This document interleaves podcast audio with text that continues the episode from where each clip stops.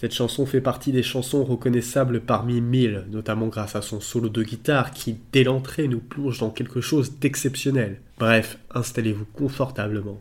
Je vous raconte l'histoire de The Man Who Sold the World de David Bowie. Écrite par David Bowie, cette chanson est le titre du troisième album de l'artiste britannique, sortant en 1970 aux États-Unis et six mois plus tard au Royaume-Uni. Selon la légende, David Bowie enregistre sa voix planante semblable à celle de l'espace pour cette chanson le dernier jour du mixage de l'album.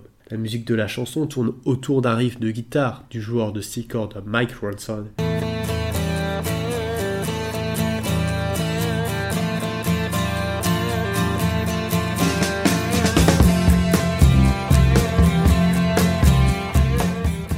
Mais les paroles sont réfléchies et créent un sentiment de malheur imminent. Certaines des paroles sont basées sur un poème de Hugh Mearns intitulé The Psychode. En montant l'escalier, j'ai rencontré un homme qui n'était pas là. Il n'était pas là encore aujourd'hui. Je souhaite que cet homme parte. Et si on continue d'analyser lyriquement, les paroles We passed upon the stair est une représentation figurative d'un carrefour dans la vie de Bowie, où Ziggy Stardust en trouva son ancien moi, David Bowie, qu'il croyait mort depuis longtemps. Il, l'ancien David Bowie, dit alors Oh non, pas moi, je n'ai jamais perdu le contrôle. Cela indique que David Bowie qui n'a jamais vraiment perdu de vue qui il était, mais il a vendu au monde qu'il était devenu Ziggy, et il a trouvé ça drôle. Il poursuit en déclarant For years and years I roamed. Pendant des années et des années, j'ai erré, ce qui pourrait faire référence aux tournées. Et enfin, Gaze a gazely stir at all the millions here. Ce sont les fans lors des concerts. En ce qui concerne la signification de la chanson, elle s'inscrit dans une lignée d'œuvres importantes intitulée L'homme qui a vendu, qu'il s'agisse de la Lune dans un roman de science-fiction ou de la Terre dans une bande dessinée de DC de 1954. Il y a aussi la satire brésilienne de 1968, The Man Who Bought the World, l'homme qui a acheté le monde. Pour David Bowie, dont la chanson n'a pas nécessairement de lien thématique avec ses œuvres, le sentiment qui se dégage de la chanson est celui d'un agacement envers lui-même pour avoir laissé son monde être ébranlé par la célébrité. Il renonce à son intimité, à son contrôle, sa vie privée est désormais publique. En ce sens, il est l'homme qui se vend. Il existe de nombreuses interprétations possibles du thème général et des petits détails de la chanson. La chanteuse écossaise, Lulu, qui a fait une reprise, elle-même avoue un jour qu'elle n'a aucune idée du sens de la chanson, mais certains pensent que la chanson a trait une ignorance distraite de ce qui se passe autour du chanteur. Il se peut même que David Bowie rencontre dans la chanson une deuxième personne qui lui ressemble. C'est pourquoi il chante We never lost control. Nous n'avons jamais perdu le contrôle. Mais peut-être cette rencontre n'a-t-elle eu lieu que dans son esprit, puisque son jumeau, en quelque sorte, est mort seul il y a très longtemps. now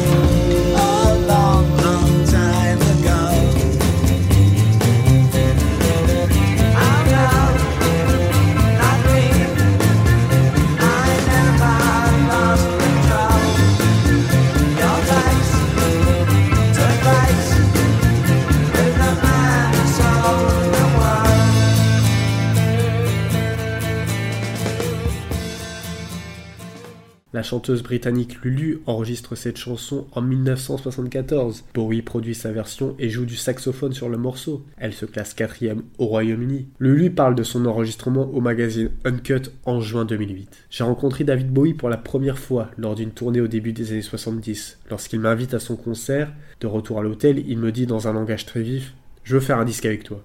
Tu es une grande chanteuse. Je ne pensais pas que cela arriverait, mais il me relance deux jours plus tard. Il était super cool à l'époque et je voulais juste me laisser guider par lui. Je ne pensais pas que The Man Who Sold the World était la meilleure chanson pour ma voix, mais c'était une chanson tellement forte en soi. En studio, David Bowie n'arrête pas de me dire de fumer plus de cigarettes pour donner à ma voix une certaine qualité. Nous étions comme un couple bizarre. Pour la vidéo, les gens pensaient que c'était lui qui avait créé le look androgyne, mais c'était moi qui l'avais créé. C'était très cabaret berlinois. The Man Who Sold the World m'a sauvé d'un certain gouffre dans ma carrière.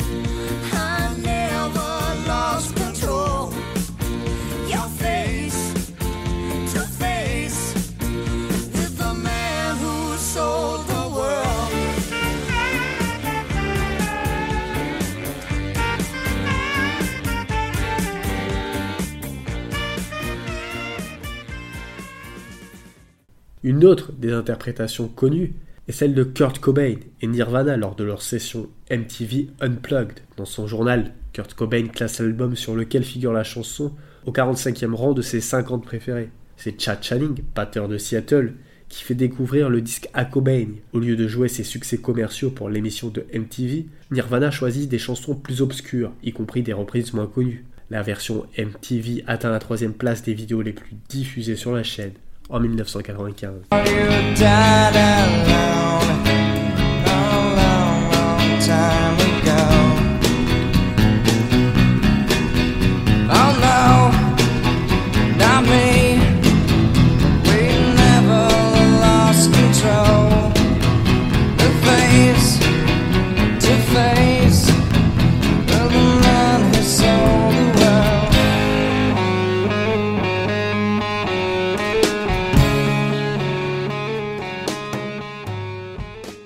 Kurt Cobain explique dans une interview J'ai toujours voulu lui parler des raisons qui l'ont poussé à reprendre The Man Who Sold the World. Bowie déclare à propos de la reprise de Nirvana C'était une bonne interprétation directe et elle semblait d'une certaine manière très honnête.